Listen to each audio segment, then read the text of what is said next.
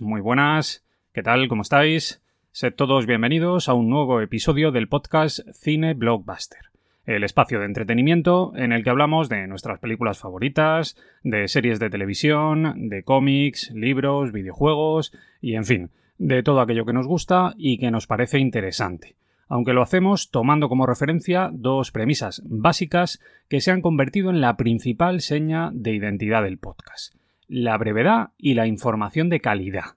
Esto es lo que ofrecemos y esto es precisamente lo que nos diferencia de otros podcasts. Hoy con un programa muy especial y muy bonito que va a estar dedicado a una de las películas más entretenidas y con más referencias nostálgicas que se han estrenado en los últimos años. Esa experiencia sensorial única que nos regaló Steven Spielberg en 2018 y que estaba basada en una estupenda novela de Ernest Klein. Me refiero a la maravillosa Ready Player One, la película que contribuyó a que muchos de nosotros desbloqueáramos recuerdos ya casi olvidados de nuestra infancia con una aventura de ciencia ficción que se convirtió en uno de los grandes éxitos de la década pasada.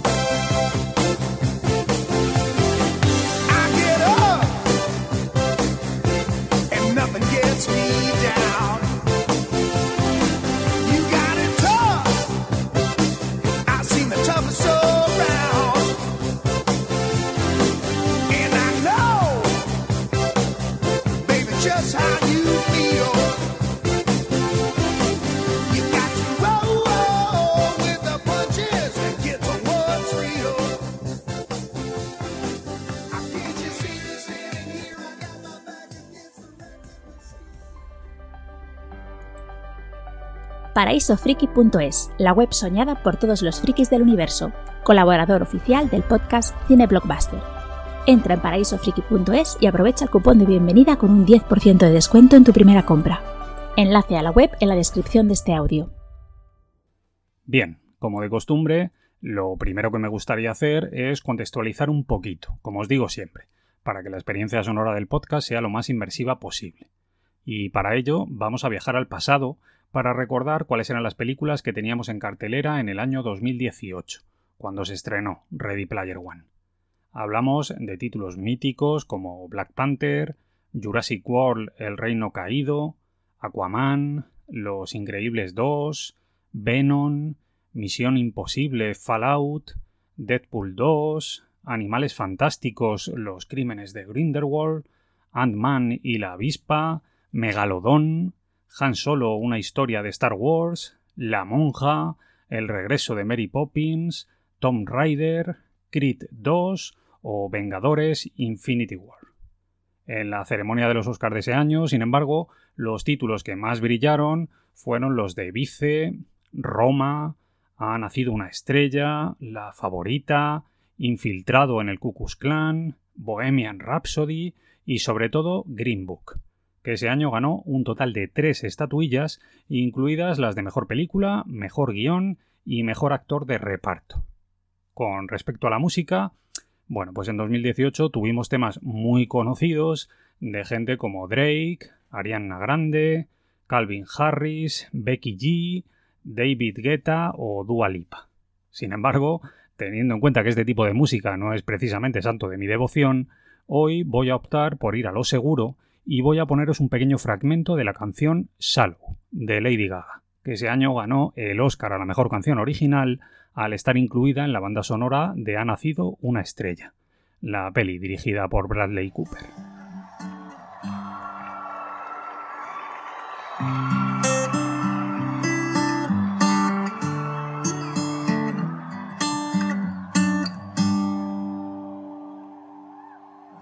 Tell me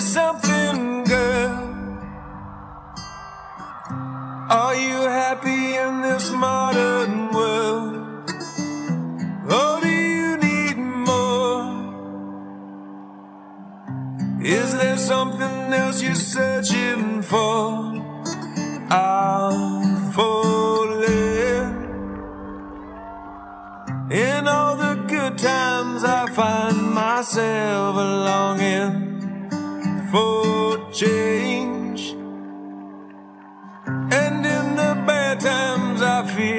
Myself.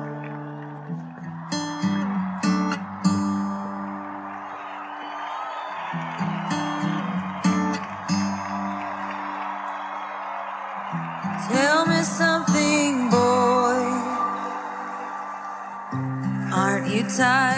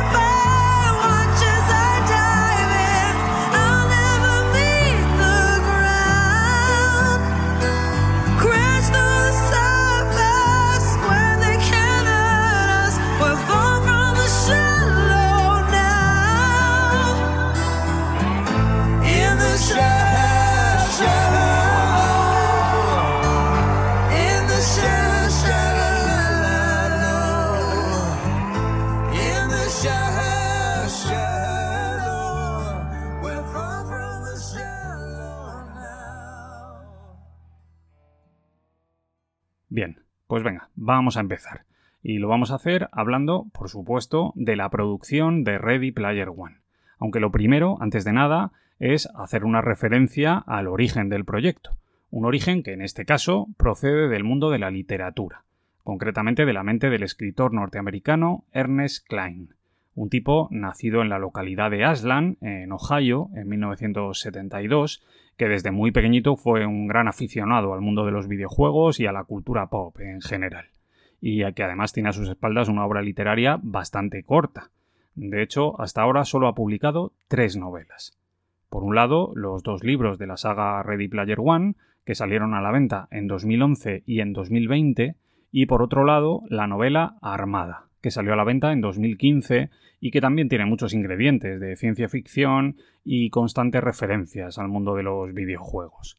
Yo os puedo decir, como curiosidad, que he leído los tres libros y que se trata de novelas sencillitas, sin grandes pretensiones, que se leen muy fácilmente y que tienen una vocación claramente cinematográfica.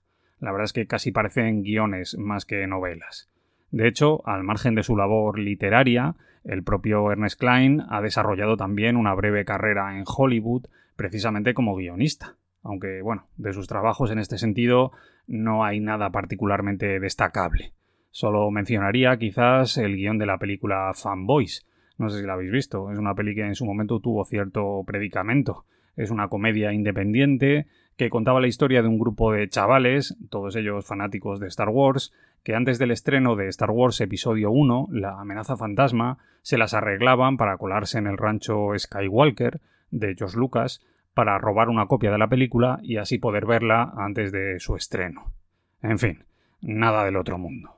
Con respecto a las novelas, pues hay que decir que la cosa cambia un poco.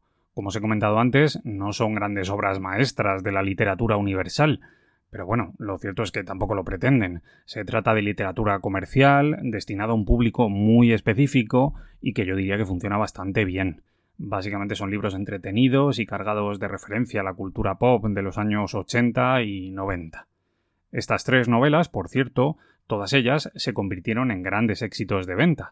Las tres, aunque en particular el triunfo más llamativo fue el de Ready Player One, la novela que publicó con la editorial Crown Publisher en 2011 y que se convirtió en un enorme bestseller a nivel mundial. El éxito de hecho fue tan grande que llamó la atención de Warner Bros., que se hizo con los derechos casi de inmediato y que puso en marcha una producción de una película de gran presupuesto. Y aquí ya entramos en el terreno del cine. A este respecto, el propio Ernest Klein estuvo implicado en el proyecto desde el principio como guionista, primero trabajando codo con codo con Eric Eason y después bajo la supervisión de Zack Penn. La producción de la película, sin embargo, fue un auténtico laberinto con enormes complicaciones derivadas de la necesidad de contar con múltiples licencias que permitieran que se pudiera mostrar en la película todo lo que Klein había imaginado en la novela, desde marcas de empresas hasta canciones e incluso películas de otros estudios. Vamos, una locura que terminó convirtiéndose en una auténtica odisea. No obstante, la confianza de Warner en el proyecto era muy potente y esto hizo que apostaran muy fuerte por sacar adelante de la mejor manera posible este proyecto. De hecho, solo hay que ver los nombres de los directores en los que se pensó para que dirigieran la película. Robert Zemeckis, Christopher Nolan, Edward Wright o Peter Jackson. Sin embargo, la primera opción siempre fue la de Steven Spielberg, una opción bastante lógica, además. Al fin y al cabo, Spielberg es el gran referente cinematográfico de aquella época. De hecho, si leéis las novelas, las referencias al propio Steven Spielberg y a su obra son constantes. Tanto es así que cuando finalmente el propio Steven Spielberg aceptó dirigir la película, lo primero que hizo fue encargarse de modificar el guion precisamente para eliminar todas las referencias a su obra. Él no quería que la película incluyera nada que tuviera que ver con sus películas. Esto no le parecía ético. Sin embargo, aunque la mayoría de las referencias efectivamente fueron eliminadas, al final algunas sí que se mantuvo. Por ejemplo, la presencia de un dinosaurio de Parque Jurásico o la aparición del DeLorean de Regreso al Futuro, que fue una peli producida por el propio Steven Spielberg. Otra cuestión interesante relacionada con la producción es que en un primer momento el veterano John Williams iba a encargarse de componer la música de la película, como suele pasar en las pelis de Spielberg. Sin embargo, un problema sobrevenido hizo que tuviera que dejar el proyecto y su puesto fue ocupado por Alan Silvestri, precisamente el compositor de las bandas sonoras de pelis míticas como Regreso al Futuro, Forrest Gump o Contact. Con respecto al reparto, bueno, pues luego hablaremos de ello con más detenimiento. Sin embargo, como anticipo, os puedo decir que Ernest Klein pidió expresamente que los roles principales de la peli fueran interpretados por actores o actrices poco conocidos, es decir, no quería estrellas en el reparto. Y sin embargo, ¿le hicieron caso? Bueno, pues parcialmente. Es verdad que el protagonista es un joven Ty Sheridan que todavía no era demasiado conocido, y lo mismo ocurre con el resto de los personajes jóvenes. Sin embargo, los papeles más complejos fueron interpretados por gente que ya tenía un importante bagaje en Hollywood, como Simon Pegg, Ben Mendelssohn o Mark Rylance. Aunque precisamente con respecto a Rylance hay una anécdota que a mí me parece muy interesante. Resulta que este hombre no fue la primera opción para interpretar a James Halliday, el personaje que da inicio a toda la historia y que es en realidad el motor narrativo de toda la novela. En realidad, Spielberg le ofreció inicialmente el papel al veterano Gene Wilder, el mítico intérprete de pelis como El jovencito Frankenstein, Sillas de montar calientes, La mujer de rojo o No me chilles que no te veo. Sin embargo, el actor, que ya estaba retirado, tuvo que rechazar el papel por problemas de salud, y lo cierto es que incluso falleció muy poquito después.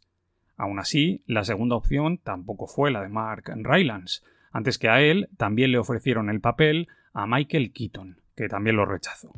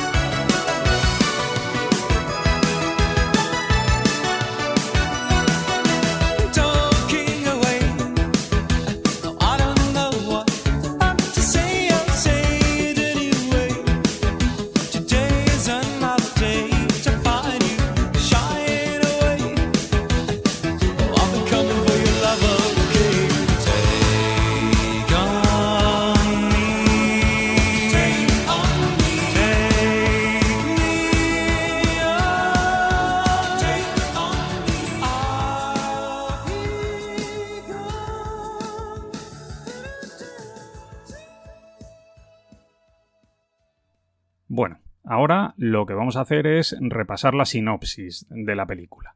Aunque antes de hacerlo, lógicamente, voy a haceros el habitual aviso de spoilers. En este caso, un aviso todavía más importante de lo habitual, si cabe, teniendo en cuenta que se trata de una película que es relativamente reciente. Como he dicho antes, estrenó en 2018, es decir, hace apenas 4 o 5 años, así que puede que mucha gente todavía no lo haya visto. Tenedlo en cuenta, por favor, que no quiero estropeársela a nadie. Dicho esto, ahora ya sí, ahora vamos al lío. ¿De qué va Ready Player One? Bueno, pues la historia está ubicada en un futuro cercano, en el año 2045, para ser exactos. En este momento histórico, el mundo se ha ido a la mierda debido a las sucesivas crisis económicas y esto ha hecho que la gente busque escapar de la realidad cobijándose en un universo ficticio de entretenimiento que ha sido creado con tecnología de realidad virtual y que se denomina Oasis. Un mundo virtual e inmersivo creado por dos hombres, James Halliday y Owen Morrow, los dueños originales de la empresa Gregarious Game. Sin embargo, en el momento en el que empieza la historia, las cosas funcionan de la siguiente manera. Resulta que Halliday y Morrow discutieron hace años y Morrow dejó la compañía. Desde entonces, Halliday ha manejado Oasis a su manera y ha preparado un juego con el que pretende encontrar a su sucesor. Cuando Halliday muere, aparece su avatar, que es un mago llamado Anorak, y anuncia que el juego ha comenzado. El tipo ha colocado tres huevos de Pascua dentro de Oasis, tres huevos que conducen a tres puertas, que a su vez dan acceso a tres retos que los participantes deben superar para conseguir el premio final. Un premio que consiste en convertirse en presidente de Gregarious Games y en dueño de Oasis. A este juego, lógicamente, se presenta a todo el mundo, tanto jugadores individuales, que se hacen llamar Gunters, como jugadores profesionales contratados por Innovated Online Industries, IOI, que es una gran corporación que tiene al frente de la división de Oasis a un tipo muy malo llamado Nolan Sorrento, que es el villano de la peli y el líder del ejército de los Sixers.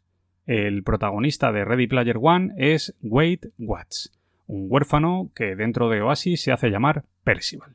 El chaval empieza a jugar al juego y gracias a sus conocimientos sobre la cultura popular de los años 80 y 90, de la que es fan, consigue ir descubriendo poco a poco las pistas que conducen a la resolución del juego. En la peli, los tres retos a superar por el protagonista son los siguientes. El primero consiste en ganar una carrera por una ciudad llena de trampas de todo tipo. El segundo implica entrar dentro de la película El Resplandor y hacer allí una serie de cosas. Y por último, el tercero consiste en pasarse el juego Adventure de Atari. Aquí, como puntualización, os diré que en la película toda esta parte está muy simplificada, y esto es lógico teniendo en cuenta que las cosas no se pueden dilatar demasiado para que la peli no se vuelva pesada. En el libro, sin embargo, las cosas van más despacio y el autor se puede entretener con retos más elaborados. De hecho, os los voy a describir aquí porque yo creo que resulta interesante. En el libro, el primer reto implica descifrar detalles en juegos clásicos de ordenador y de las primeras consolas.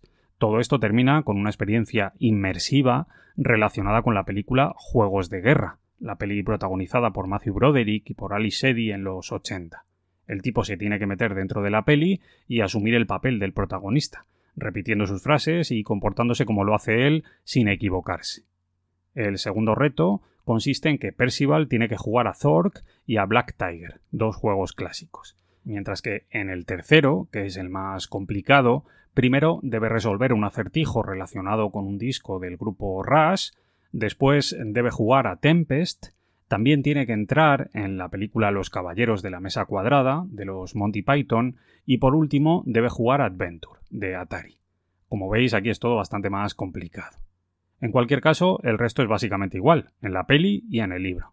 Los protagonistas se dedican a buscar los tres huevos de Pascua y los malos, dirigidos por Nolan Sorrento, lo que hacen es tocarle los cojones. Al final, todo se decide con una gran batalla, plagada de referencias al cine y a los videojuegos clásicos, en la que los protagonistas consiguen imponerse y llegar hasta la sala del tesoro. Allí, Percival descubre que en realidad todo giraba en torno a la relación entre Morrow y Halliday, una relación que se complicó mucho cuando Halliday se enamoró de Kira, que era la mujer de Morrow. Al final, Wade se convierte en el dueño de Oasis y anuncia que va a dirigir la compañía con la ayuda de sus amigos, tratando de no cometer los mismos errores que cometió Halliday.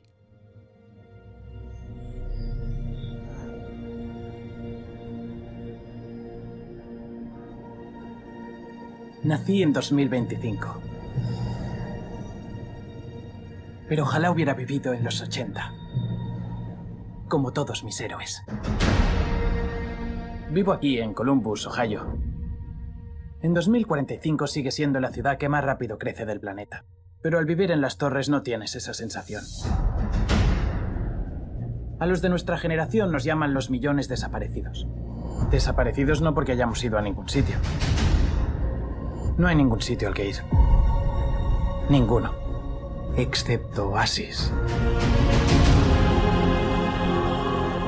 Es el único lugar en el que siento que soy alguien. Un mundo en el que la realidad solo está limitada por tu imaginación.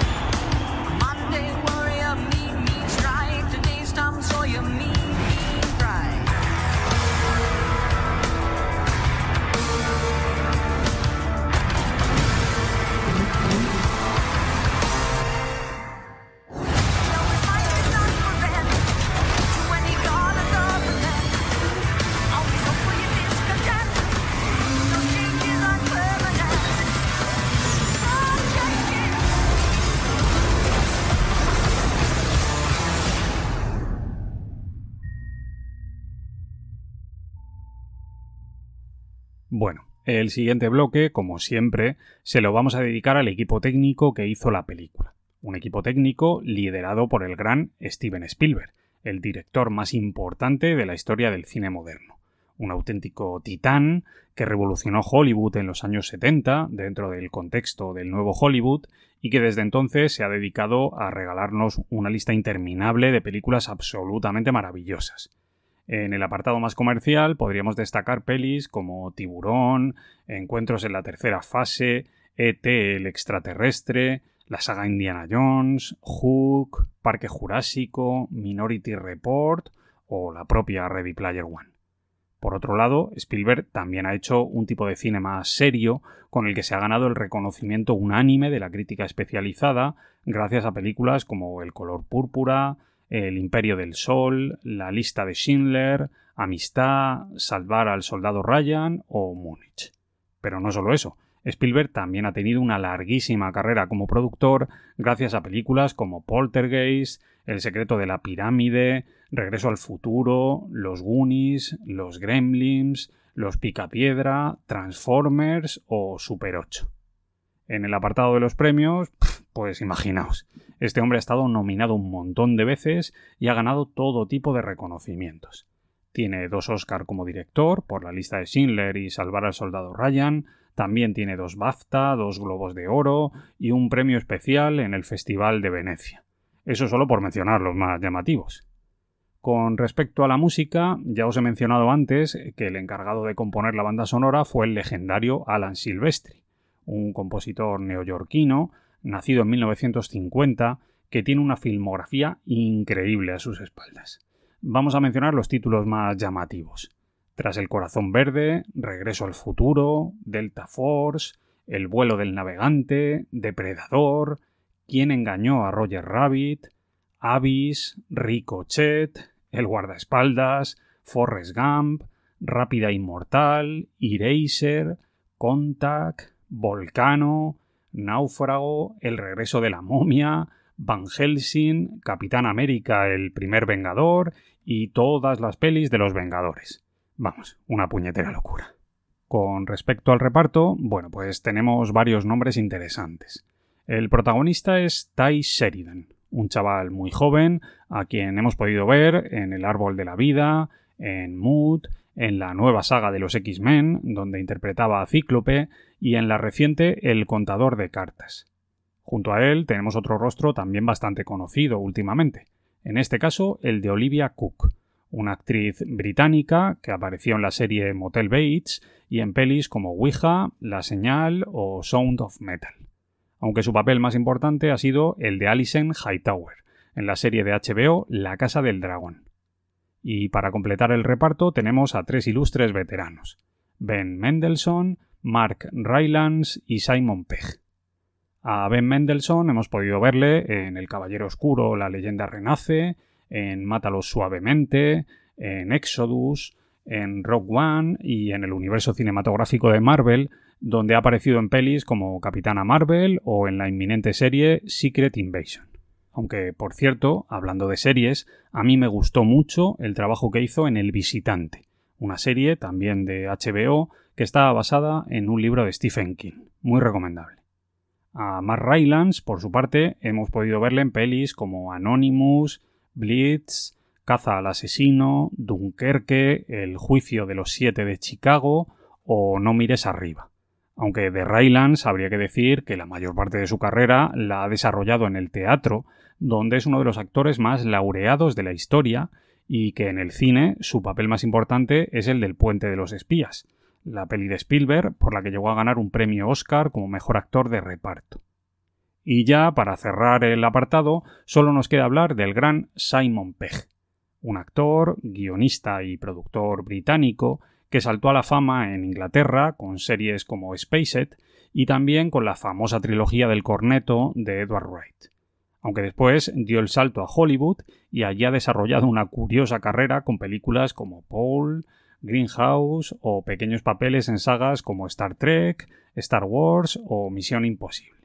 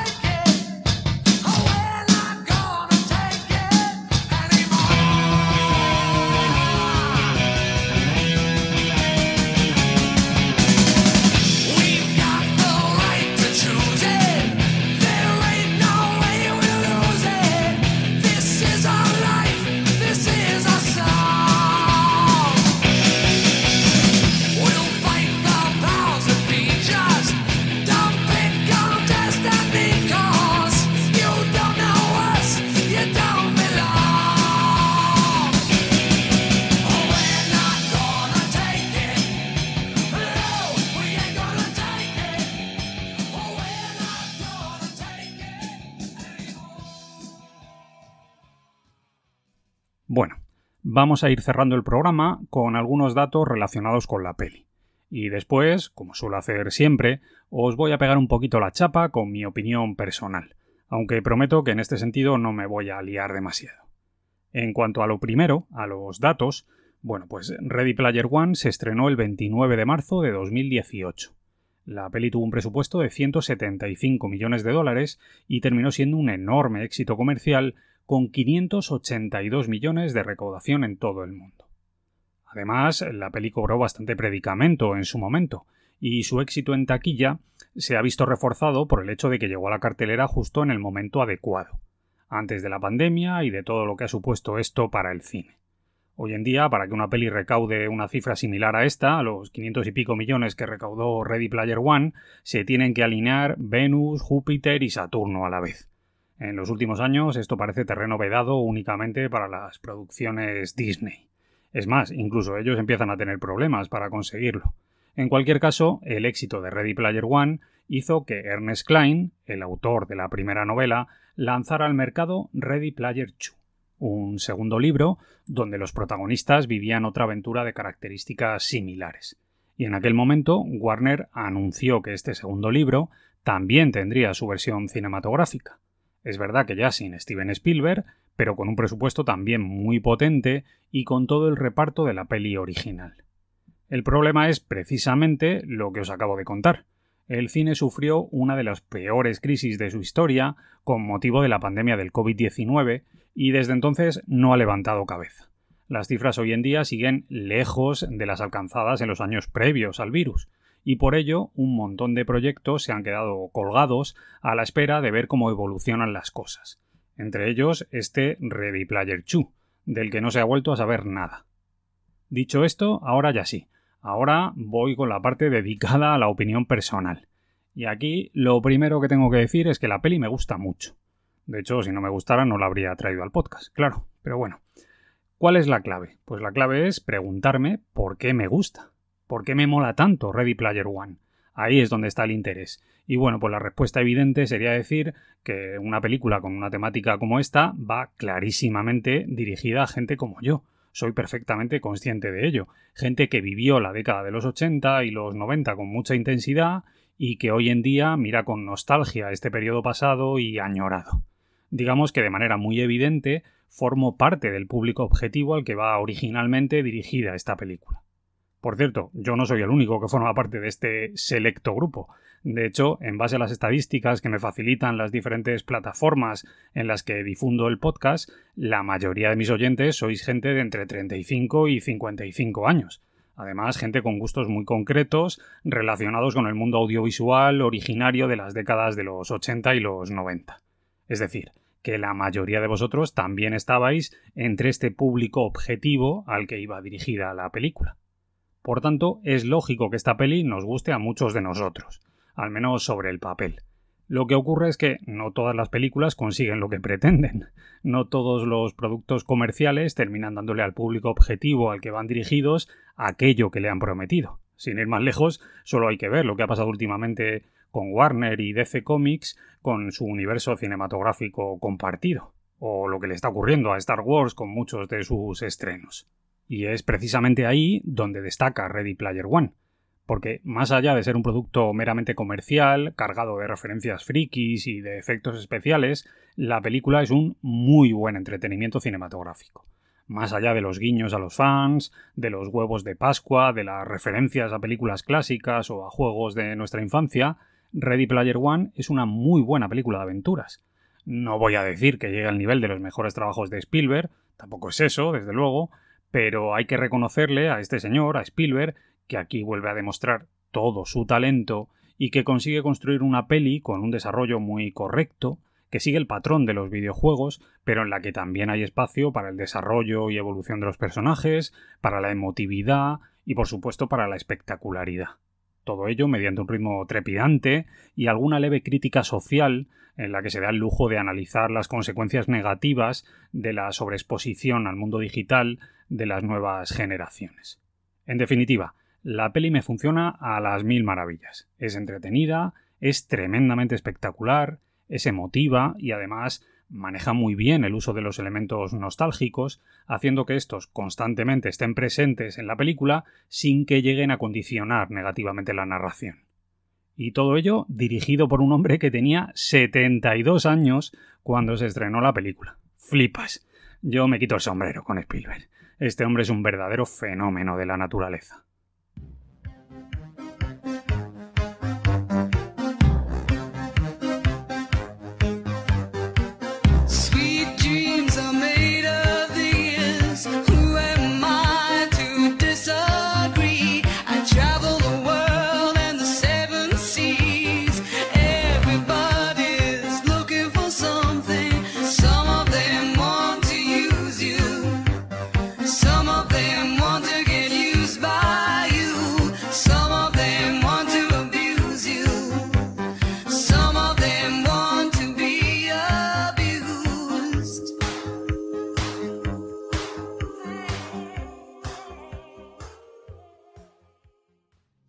¿Shooter favorito?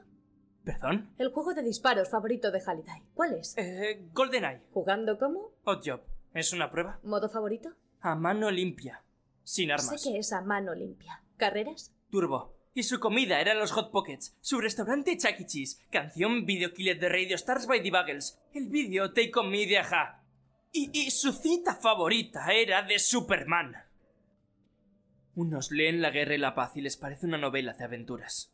Otros, Otros leen, leen los, los ingredientes, de un chicle y descifran los secretos del universo. Lex Luthor. Eh, Genial. ¿Qué harás? Si ganas. El concurso, me refiero. Oh, eh, tengo muchos planes para el mundo real. Me, me mudaría a una gran mansión, compraría cosas geniales y ya no sería pobre. Ahora sé por qué te frenaste. Me detuve por Kong. Nadie pasa a Kong. Es... es como una regla. Sabes que no puede ser verdad. Halliday odiaba poner reglas. No puedo quedarme a cero. ¿Tienes miedo de perder? ¡Claro que no! ¿Qué pasa si Io te ofrece monedas por las llaves del reino? Nolan Sorrento se apoderará del mundo. Un verdadero Gante lo arriesgaría todo para salvar Oasis de Io. ¿Quién lo dice? Yo. Y ya está. Por mi parte, nada más. Con esto me despido. Pero antes de marcharme, quiero recordaros que si os ha gustado el contenido del programa, podéis seguirme en iVoox, en Spotify y en el resto de plataformas. También en redes sociales a través de Twitter y de Instagram. Nos vemos muy pronto, amigos. Un abrazo muy fuerte para todos.